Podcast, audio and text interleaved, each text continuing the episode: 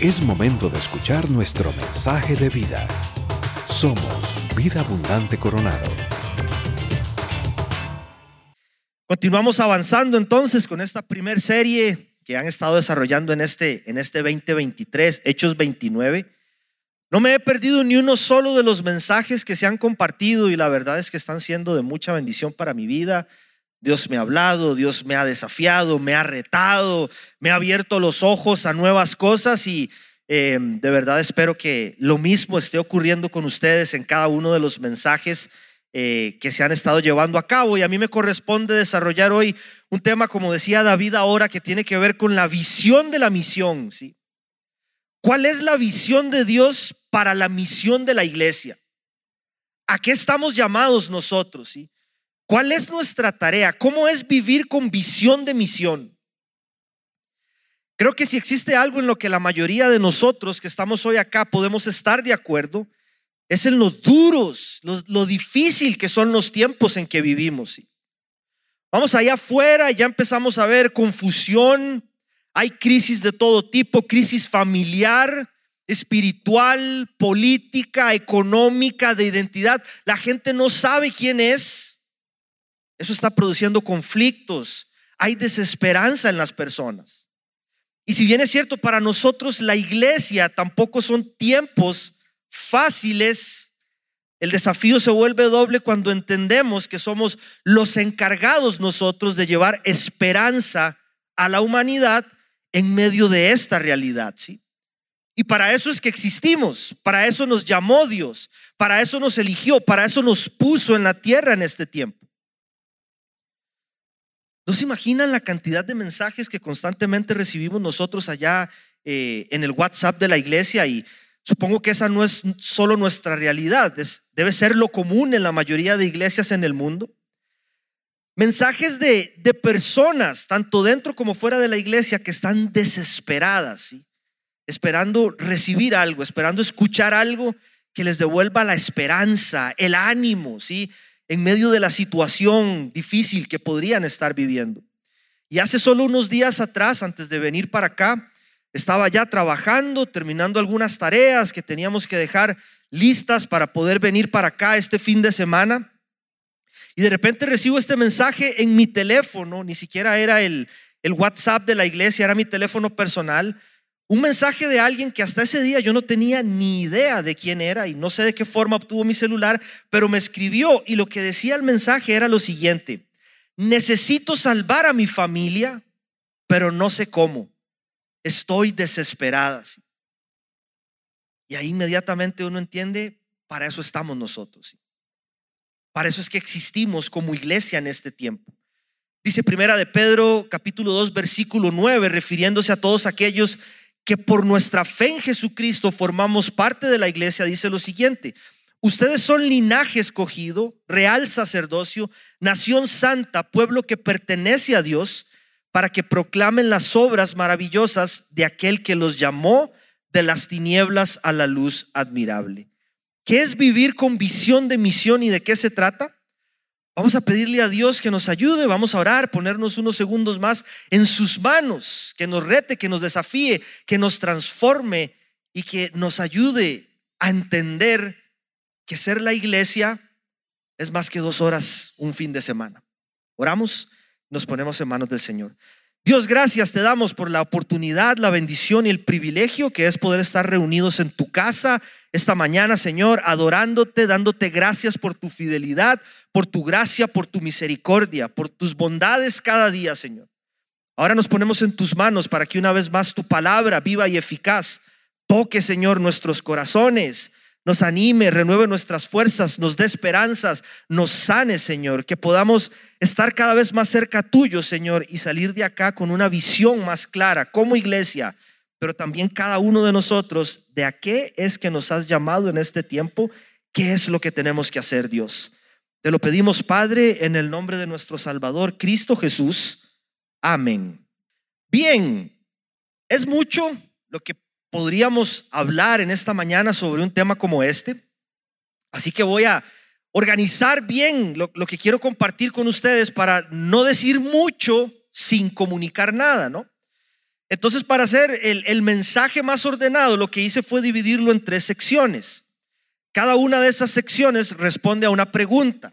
Número uno, ¿cuál es la misión a la que estamos llamados?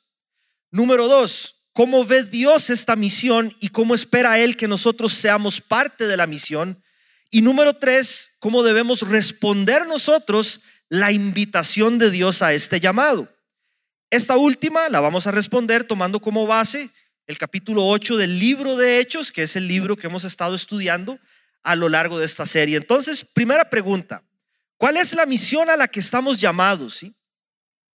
Cuando hablamos de, de misión, básicamente nosotros nos estamos refiriendo a la acción de Dios en la creación a través de su creación para redimir a la creación.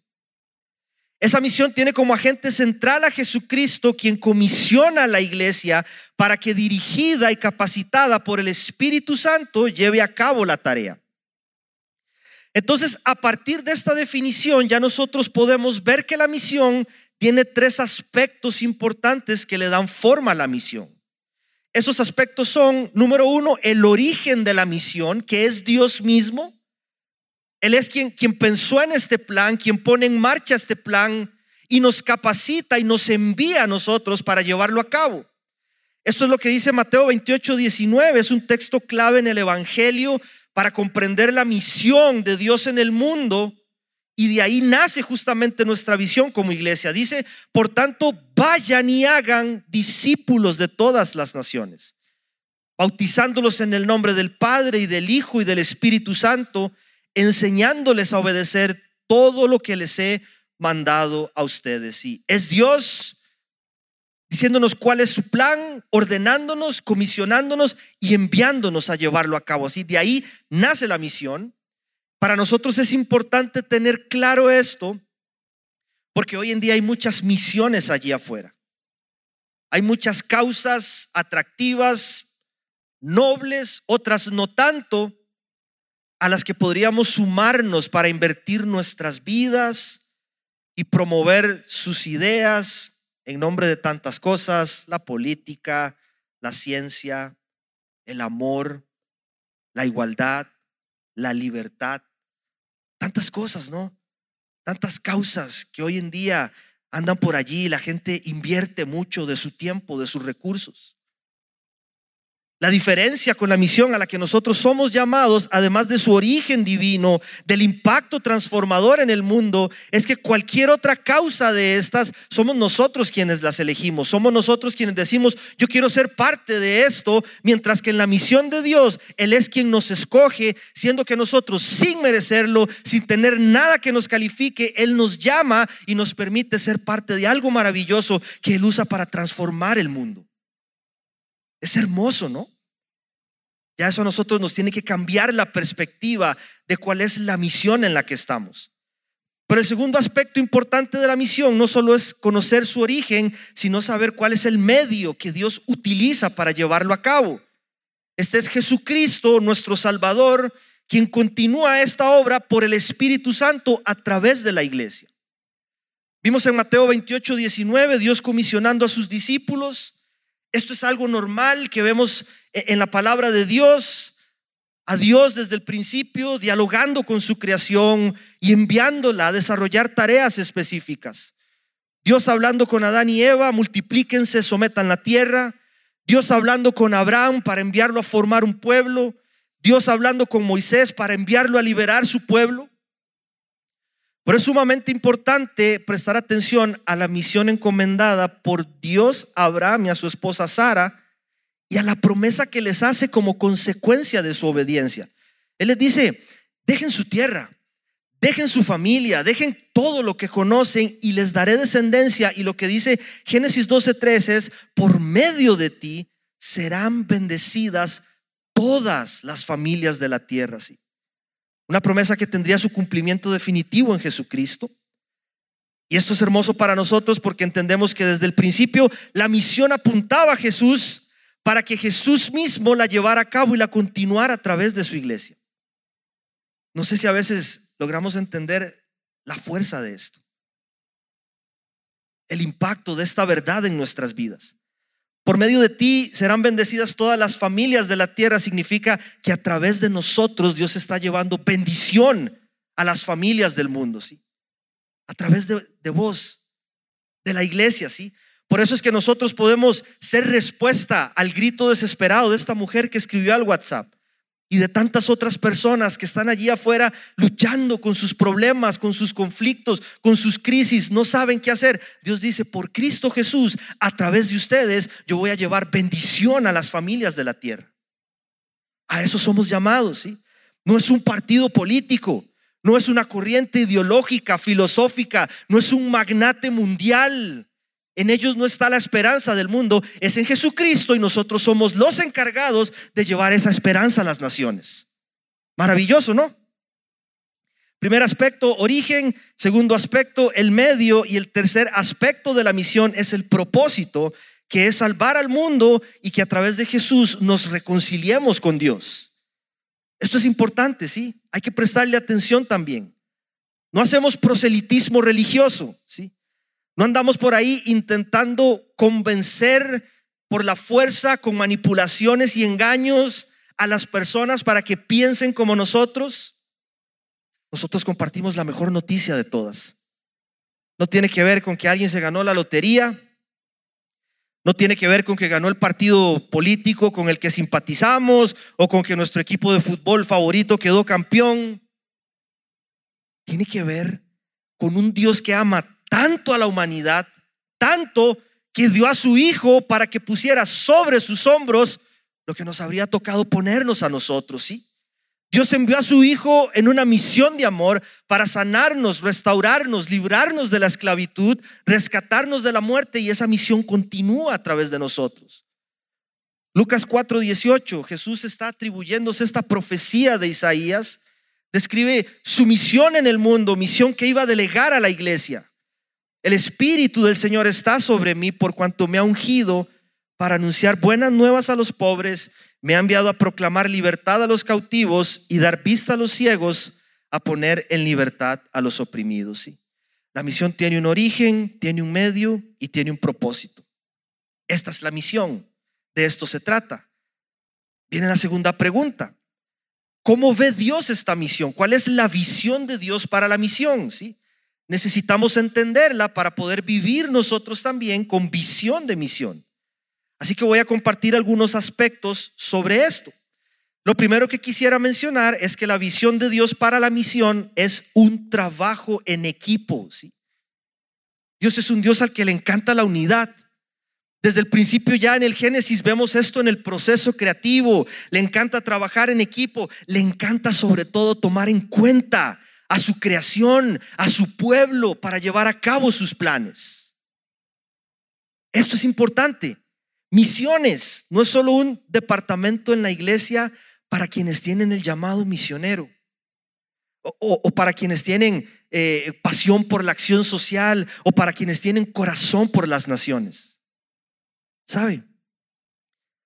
Todos deberíamos tener un deseo de ver a Dios transformando naciones, indiferentemente de si podemos ir a ellas o no, porque es algo que está en el corazón de Dios.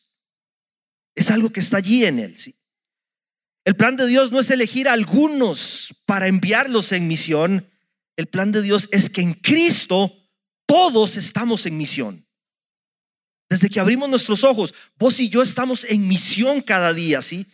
Y nos complementamos como cuerpo. Entonces, cuando vos venís a la iglesia, tocas la guitarra, cuando abrís las puertas de tu casa para grupo pequeño, cuando estás en la puerta recibiendo personas, servís un plato de comida caliente a alguien en necesidad, compartimos palabras de ánimo con familia, gente del trabajo, o cuando damos generosamente, estamos haciendo visible el reino de Dios en la tierra, estamos llevando esperanza al mundo, estamos siendo parte de la misión.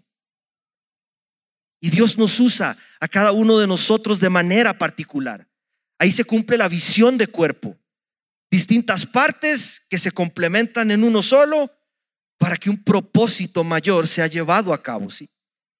Primera de Corintios 12, 12 dice, de hecho, aunque el cuerpo es uno solo, tiene muchos miembros y todos los miembros, no obstante ser muchos, forman un solo cuerpo. Así sucede con Cristo. La visión de Dios es trabajo en equipo, Número dos, la visión de Dios para la misión se da desde adentro hacia afuera. Con esto me refiero a que en primer lugar, la visión de Dios para la misión es que cuando un hombre, una mujer, somos redimidos por Cristo, rescatados, sanados, transformados, somos nosotros los encargados de influenciar, modelar y testificar de Él allí, en nuestros círculos cercanos. Y que a partir de allí esa influencia se extienda hacia otros círculos. Ojo con esto. Discípulo no es el que se sienta a tomar café todo el día mientras estudia, griego y hebreo. Puede servir para algunas cosas, sí, no digo que no. Puede llegar a ser muy útil, pero no se trata de eso. Discípulos de Jesús en misión estamos en todo lugar. Estamos en las familias, en los barrios, en los hospitales, en los despachos contables, en los bancos, en los taxis, en las salas de belleza, en las construcciones, en los supermercados, en las redes sociales. Y a partir de ahí es que Dios espera que la luz de su Hijo Jesucristo brille a través de cada uno de nosotros. La misión de Dios no es algo que se pone en marcha solo cuando cruzamos alguna frontera o cuando vamos a, a alguna zona difícil, algún contexto complicado. Nos levantamos todos los días, abrimos nuestros ojos por la gracia y por la misericordia de Dios. Y sin salir de nuestro cuarto, nosotros tenemos que entender que ya estamos en misión. La misión de que el reino de Dios, su justicia, sus principios, sus valores sean evidentes primero en mi casa, con mi esposa, con mis hijas. Y entonces a partir de allí, cuando cada uno de nosotros sale a la escuela, a la facultad, al trabajo, compromisos con nuestros amigos. Cuando estamos allí, solamente vamos a vivir lo que ya estamos viviendo en nuestra intimidad. No, tengo que ponerme el traje de misionero para estar en misión. No tengo que ponerme el título de soy un misionero para... Todos estamos en misión. Por Cristo Jesús, todos estamos en misión. Somos parte de una iglesia que está en misión llevando esperanza a la humanidad. ¿sí? Hechos 1.8, y me serán testigos, dijo Jesús, tanto en Jerusalén como en toda Judea y Samaria y hasta los confines de la tierra. Tiene aplicación para nosotros. No son solo lugares de Israel que se mencionan como para que sepamos a dónde enviaron a, a estos hombres y a estas mujeres. Para ellos significaba algo. Jerusalén, uh, entiendo, algo algo tiene que ver con la misión a la que estoy encomendado. Judea, Samaria, para nosotros también tiene aplicación en este tiempo. Empezamos en nuestro círculo, siendo luz, siendo consecuentes lo que decimos con lo que hacemos, lo que creemos con la forma en la que vivimos y a partir de allí la luz de Jesús empieza a brillar a través de nosotros en lugares que, que, trascienden nuestro círculo inmediato y entonces podemos ver al Espíritu Santo usándonos para llevar esperanza a muchas personas. Y esto es parte de la visión de Dios para la misión. Nos incluye a todos, es desde adentro hacia afuera. Y número tres, la visión de Dios para la misión es su reino haciéndose visible por toda la tierra. No es nuestro reino, ¿sí? No es nuestra misión. No son nuestros intereses, no es nuestra agenda. Esto escribió el autor, teólogo y misionero Leslie Newbegin. Este pensamiento lo tomé de un libro de Tim Keller que se llama Iglesia Centrada. Allí venía esto que escribió este hombre que dice, si Dios es de hecho el verdadero misionero, nuestro negocio no está solo en promover la misión de la iglesia, ojo, sino en salir al mundo a buscar lo que Dios ya está haciendo en el mundo. Dios no solamente envía a la iglesia en misión, Dios ya está en misión y la iglesia debe unírseles. Ese es nuestro anhelo hoy. Debería ser nuestro anhelo. Conocer qué hay en el corazón de Dios. ¿Cuáles son tus planes, Dios, para este tiempo? Señor, concédele tener éxito a este siervo tuyo en la misión que le has encomendado, dijo Nehemías, pero él sabía que esa misión ya estaba en el corazón de Dios. Entender que se trata de su reino cambia nuestra perspectiva porque dejamos de, de centrarnos en lo que queremos a veces. Señor, este es mi plan, bendícelo. Señor, esta es mi misión, bendícela. Señor, estos son mis proyectos. Y empezamos a decir, Señor, ¿cuál es tu plan? ¿Y cómo puedo ser yo parte de ellos? Y a partir de lo que tú me has dado, tiempo, recursos, talentos, poder ser bendición en la tierra en este tiempo, sí. Esa es parte de la visión de Dios para la misión, que su reino sea visible. Primera pregunta, ¿qué es la misión? Segunda pregunta, ¿cómo ve Dios esta, esta misión y cómo podemos tener nosotros la misma visión de misión? Y última pregunta que nos queda para hoy. ¿Cómo reaccionamos nosotros entonces para ser efectivos? ¿Cómo, ¿Cómo, espera Dios que nosotros respondamos a esta hermosa invitación para ser sus manos y sus pies en la tierra? ¿sí? Hechos capítulo 8, Dios está usando la iglesia con poder, la misión se está llevando a cabo, hay oposición, hay persecución, sí. Pero curiosamente lo que esto logró fue como ser abono para la iglesia. Porque lo que ocurrió fue que la iglesia se dispersó por diferentes lugares y empezó a florecer, ¿sí? Y aparece allí en acción Felipe, este hombre lleno del Espíritu Santo. Él tiene claro cuál es su misión como parte del cuerpo de Cristo. ¿Qué aprendemos de él en cuanto a cómo Dios espera que nosotros reaccionemos? Lo primero que Dios espera es que seamos sensibles a la voz del Espíritu Santo y obedezcamos. Empiezas a ver el comportamiento de estos hombres desde que estaban ahí con Jesús aprendiendo y que leemos en, en los evangelios y lo que empieza a ocurrir en el libro de Hechos a partir del capítulo 2. Gente que se quedaba dormida orando, súper impulsivos, decían lo primero que se les venía a la cabeza, no pensaban mucho, emocionales, inestables. Ahora se quedan orando toda la noche, no duermen, clamando a Dios. Aguantan palo, los encarcelan, los asesinan, siguen predicando, no los pueden callar, son valientes. ¿Qué pasó? ¿Qué ocurrió allí en la vida de estas personas? Pasa que ahora son hombres y mujeres llenos del Espíritu Santo y eso se nota en sus vidas, eso se nota en nuestras vidas.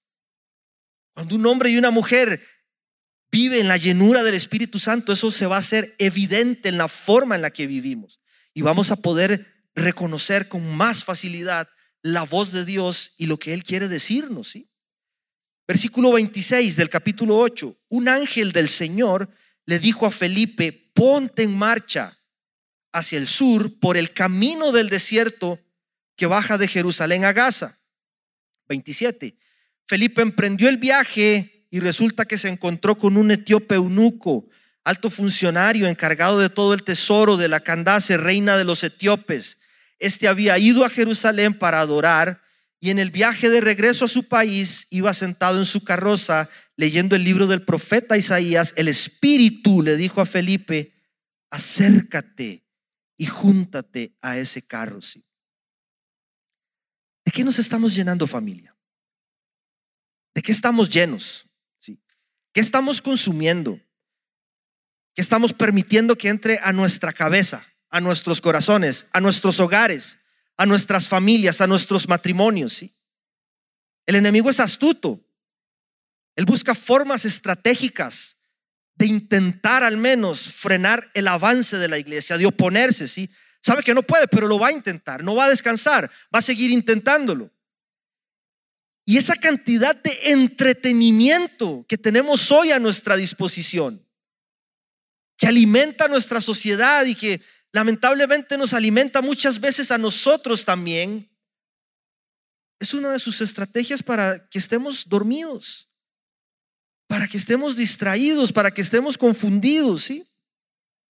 Y debemos estar muy atentos porque el discurso que muchas veces usamos para autojustificarnos es, es que yo no soy religioso, es que yo no soy una persona legalista, por eso me permito ver eso, por eso me permito hacer eso. Por eso me permito consumir eso y llenarme de estas cosas, pero eso nos está impidiendo ser llenos del Espíritu y por lo tanto nos impide escuchar con claridad la voz de Dios. Satanás sabe lo peligrosa que se vuelve la iglesia cuando es llena del Espíritu Santo para sus intereses, ¿sí? Él sabe cómo una iglesia de rodillas, activa, que, que, está despierta, que escucha a Dios y le obedece, va a avanzar con poder y va a llevar a cabo efectivamente la misión de Dios. Por eso quiere distraernos, pero nosotros tenemos que ser más astutos y estar atentos para saber elegir qué me permito consumir y qué tengo que hacer a un lado, qué no me conviene. Si usted sabe que una comida lo va a envenenar o lo va a mandar al baño con una diarrea eh, o unos, unas ganas de, de, usted no se la va a comer. Una comida que está descompuesta, que huele mal. ¿Por qué nos permitimos consumir cosas que descomponen nuestro espíritu? Tenemos que aprender a ser más sabios, familia. Dios quiere que estemos llenos del espíritu, prestemos atención y obedezcamos su voz. Pero número dos, Dios espera que nos atrevamos a renunciar a la seguridad de vidas cómodas y exitosas según los estándares del mundo. 26 dice el versículo, ponte en marcha hacia el sur por el camino del desierto que baja de Jerusalén a Gaza. ¿sí? Se da esta persecución en Hechos capítulo 8 y Felipe es uno de los discípulos que sale para Samaria a predicar. ¿sí? Su ministerio estaba siendo muy exitoso allí. Dicen los versículos del 5 al 8 que las multitudes se reunían a su alrededor para escuchar el mensaje que este hombre predicaba. Personas estaban sanando. Dios estaba obrando milagros a través de él. Gracias a su ministerio la ciudad se llenó de alegría. Un día viene Dios y le dice, deja eso Felipe, ve al sur por el camino del desierto. Uno pensaría que Felipe argumenta, pero Dios, estoy teniendo éxito acá. Déjame un tiempo más. Estoy la gente me reconoce, me está yendo bien. La gente se está convirtiendo. Felipe, deja eso y ve al sur por el camino del desierto. Por cierto, algunos teólogos comentaristas dicen que de los dos caminos que se podían usar para ir de Jerusalén a Gaza, este era el más feo. Este era el que nadie quería usar. ¿sí? Yo creo que todavía hoy Dios sigue buscando personas que se atrevan a hacer lo que nadie más querría hacer. Personas que se atrevan a ir a donde nadie más querría ir, ¿sí? Felipe tenía que dejar las multitudes, tenía que, que, renunciar a eso que estaba viviendo, al asombro, a los aplausos, para ir por el camino más feo de todos a predicarle a un hombre el Evangelio. Pero Felipe no estaba interesado en el éxito del mundo. A Felipe no le, no le preocupaban cuántos corazoncitos le iban a dejar. No le preocupaban los aplausos, no le preocupaba el reconocimiento, no le preocupaba la fama, él no estaba interesado en ese éxito, él solo quería tener éxito en la tarea que su Salvador le había encomendado. Alguien escribió por ahí que no hay peor fracaso en la vida que ser exitoso en las cosas que no le importan a Dios. La pregunta es, ¿en qué vos y yo queremos ser exitosos hoy? ¿Cuál es la misión en la que queremos sobresalir? ¿Qué es lo que nos ocupa la mente, nuestro tiempo? ¿En qué es que queremos invertirnos? Número tres, Dios espera que hagamos a un lado los prejuicios, ¿sí? Prejuicios nos vuelven selectivos, religiosos, hacen que se nos olvide quiénes éramos antes de Cristo, de dónde nos sacó Él. Dice el versículo 27 que emprendió el viaje, que se encontró con este etíope eunuco, alto funcionario encargado de todo el tesoro de la reina de los etíopes. Este había ido a Jerusalén para adorar. Este hombre seguramente era un prosélito, alguien que en algún momento se había convertido al judaísmo, pero no era judío. Era un hombre con mucha riqueza material, sí, pero su aspecto seguramente, su ropa, su forma de hablar, sus tradiciones eran muy diferentes a las de Felipe. Pero Felipe ya había estado allá en Samaria. Él ya había estado predicando allí a pesar de la enemistad y de la fuerte tensión que había entre judíos y samaritanos por mucho tiempo. en la mente de Felipe ya no había espacio para prejuicios, porque él ya había entendido que la misión de Dios a través de su iglesia es alcanzar a toda la humanidad y no solamente a unos cuantos, no solamente a unos pocos. Y hoy nosotros tenemos que reflexionar allí a donde Dios nos puso para que su reino se haga visible en la tierra, para que llevemos esperanza, ya sea que estemos invirtiendo en un ministerio a tiempo completo o que estemos sirviendo en un ministerio o en nuestro trabajo, donde sea que nosotros entendemos, Dios me puso aquí con un propósito, ¿sí? En el camino de quien nos está cruzando Dios hoy para que seamos misioneros allí, para que compartamos el Evangelio, ¿sí? Porque podemos volvernos muy selectivos con las personas a las que le compartimos acerca de nuestra fe. Y de repente podría haber alguien en nuestro camino que no piensa como nosotros, que quizá no habla como nosotros, que no se mira como nosotros, que no vive como nosotros, pero tiene una enorme necesidad en su alma, en su vida, que solamente Jesucristo puede llenarse. Y allí Dios te puso a vos, me puso a mí con un propósito, no es casualidad, solamente tenemos que estar atentos para aprovechar la oportunidad que el Señor nos está regalando de poder influir en la vida de esta persona o de estas personas. Número cuatro, Dios espera que estemos preparados para enseñar la verdad. ¿sí? 8.30, ¿acaso entiende usted lo que está leyendo? ¿Cómo voy a entenderlo? Contestó, si nadie me lo explica. Dígame usted, por favor, de quién habla aquí el profeta. ¿De sí mismo o de algún otro? Le preguntó el eunuco a Felipe.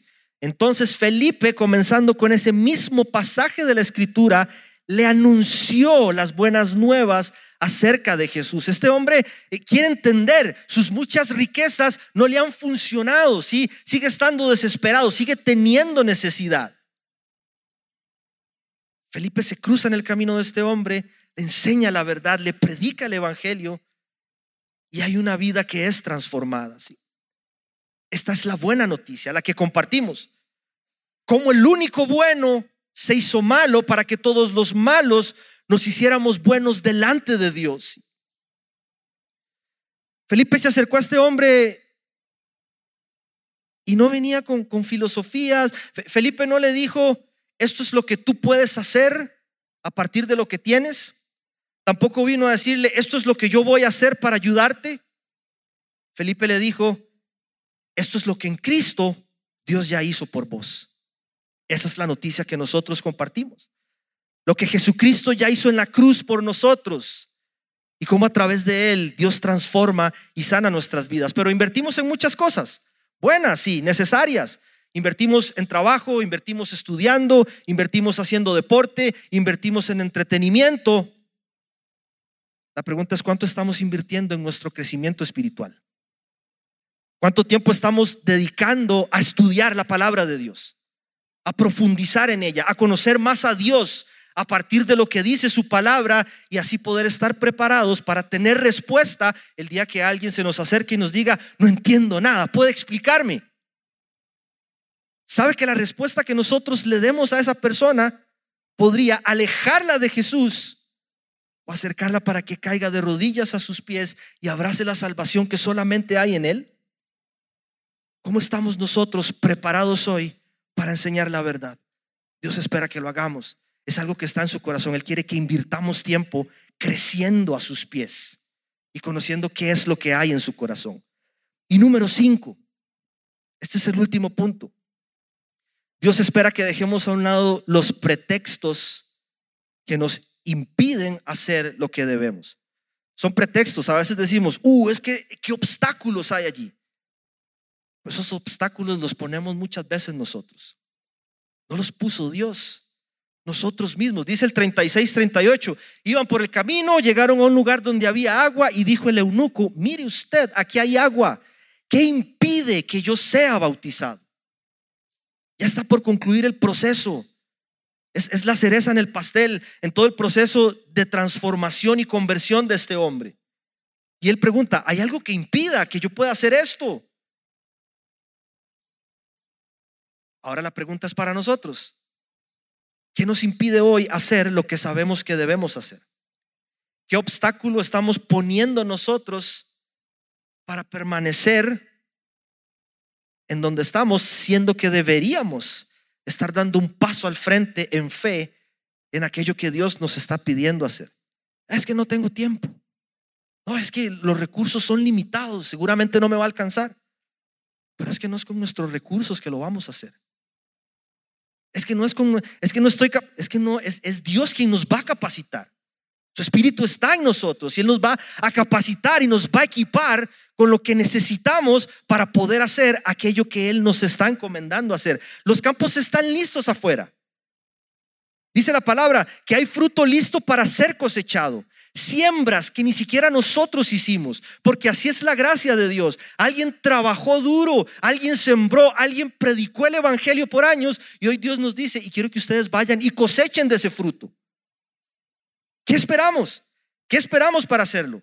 Dios busca manos de hombres y mujeres valientes dispuestos a hacer con fe y en obediencia lo que nuestro Señor espera que hagamos. Y concluye el texto, Hechos 8, 38, 39. Entonces mandó parar la carroza, ambos bajaron al agua y Felipe lo bautizó. Cuando subieron del agua, el Espíritu del Señor se llevó de repente a Felipe, el eunuco no volvió a verlo pero siguió alegre su camino. Y esta palabra alegre, de esta palabra, es que se deriva la palabra que se utiliza en Gálatas 5 para describir la alegría como parte del fruto del Espíritu Santo. O sea que este hombre ya era otra persona, ya iba transformado. El Evangelio había cambiado su vida. Tenía un camino por delante largo, sí, de crecimiento, de aprendizaje, de tropiezos. Pero ya él era una persona distinta. ¿sí? Hace cerca de siete años estábamos a pocos meses de salir como misioneros a Uruguay, ¿sí? Como decía el Paz ahora, un país maravilloso, hermoso. Lo amamos. Es, es nuestro hogar también ahora. Tenemos familia, hermanos, amigos que Dios ha puesto allí en nuestro camino. Pero la realidad espiritual de Uruguay es muy distinta a la nuestra. Así que en este tiempo para nosotros salir de acá hacia allá se sentía como ir al sur, y literalmente íbamos al sur, pero se sentía como ir al sur por el camino del desierto, sí. Y transicionando en este año previo a nuestra salida en el 2017, empecé a preguntarme si yo debía irme con mi familia Siendo que acá en Costa Rica, mi familia, principalmente mis padres, mi padre, mi madre y mis hermanos, que estaban en diferentes procesos, no habían entregado sus vidas por completo a Cristo. Estaban apartados. No lo habían conocido. Yo pensaba, ¿y si más bien tengo que quedarme aquí? Sirviendo a mi familia, testificando en mi hogar. Hablé con pastores, personas de confianza, les compartí lo que estábamos sintiendo. Y alguien me dijo, ¿qué te garantiza que yendo para allá, ellos van a creer? Perdón, que quedándote acá, ellos van a creer. No tienes garantía de esto. Me dijo, necesitas obedecer a Dios en lo que Él te está pidiendo que Él se encargue del resto. Entendimos que podríamos entonces influenciar más sus vidas obedeciendo a Dios que quedándonos acá queriendo tener el control de todo. Y nos fuimos para allá. Y lo que empezó a ocurrir un año después estando allá es que Felipes y Felipas también empezaron a cruzarse en el camino de mi familia, a cruzarse en el camino de mi mamá, de mis hermanos, de mis sobrinos, de mis cuñados, y empezaron a llegarme fotos. Primero mi mamá y mi hermano bautizándose, entregando su vida al Señor, comprometiéndose a servir en la iglesia. Luego me llegó foto de mi hermana bautizándose también, y empezó a servir con su esposo en matrimonios en su iglesia. Hace poco me llegó foto de mi cuñado y mis sobrinos bautizándose. Maravilloso ver cómo Dios estaba cumpliendo promesas en sus vidas. Pero todavía faltaba mi padre, hombre duro. No estaba convencido de muchas cosas, dudaba. Y siempre que intentábamos tener conversaciones, se hacía muy difícil, ¿no? Y hace unos meses atrás, estando allá, me llama uno de mis hermanos y me dice, papi tocó fondo con el alcohol, dice, está atravesando un tiempo muy difícil, está perdiendo todo, necesitamos intervenir porque ya esto no va para ningún lado. Así que tomamos la decisión de ayudarle buscando un centro para que él se rehabilitara. Y a través de una iglesia de las vidas abundante lo llevamos a este lugar para que iniciara este proceso de rehabilitación integral. Y ahí empezó él, orando mucho, creyendo en el Señor, en lo que iba a hacer en él.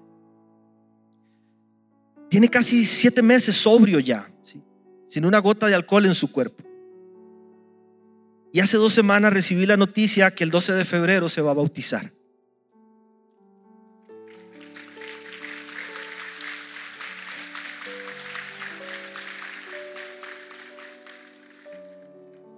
Me dice ayer, con lágrimas en sus ojos, nunca me había sentido tan bien.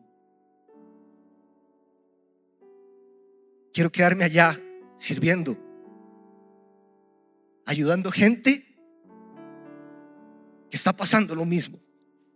Wow. Esa es la misión de la iglesia. Ayer estaban todos aquí. Hoy no me pueden acompañar, pero están ahí en foto. Mi papá, mi mamá, mis hermanos, mis sobrinos, entregando su vida a Jesucristo. Que ocurre cuando vos y yo elegimos obedecer al Señor. Cuando nosotros elegimos que no es nuestra misión, es de Él. Nosotros solo somos su instrumento. Por gracia, no lo merecemos. No tengo la habilidad, no tengo la fuerza, la capacidad. Es el Espíritu Santo que nos capacita. Es en su poder, es en sus fuerzas. No es hacer famoso a nadie, no es hacer millonario a nadie, no es el espectáculo la misión en la que estamos es sanar vidas, es sanar familias, como la mía y la tuya, sí. Y Dios usa todo para su misión. Aún la dificultad que vos y yo podamos estar atravesando o la dificultad, la crisis que algún familiar tuyo pueda estar pasando, Dios la va a usar como parte de la misión para que esa persona se arrodille ante Cristo y lo reconozca como el Señor de su vida. No podemos descartar nada porque en todo proceso Dios podría usarnos a nosotros para que nos crucemos en el camino de alguien, le testifiquemos de Jesús y su vida cambie para siempre. A Él es la honra, a Él es la gloria. Solamente a Él, Él es el único que la merece. Invito a que se ponga de pie y cerramos este tiempo en una oración.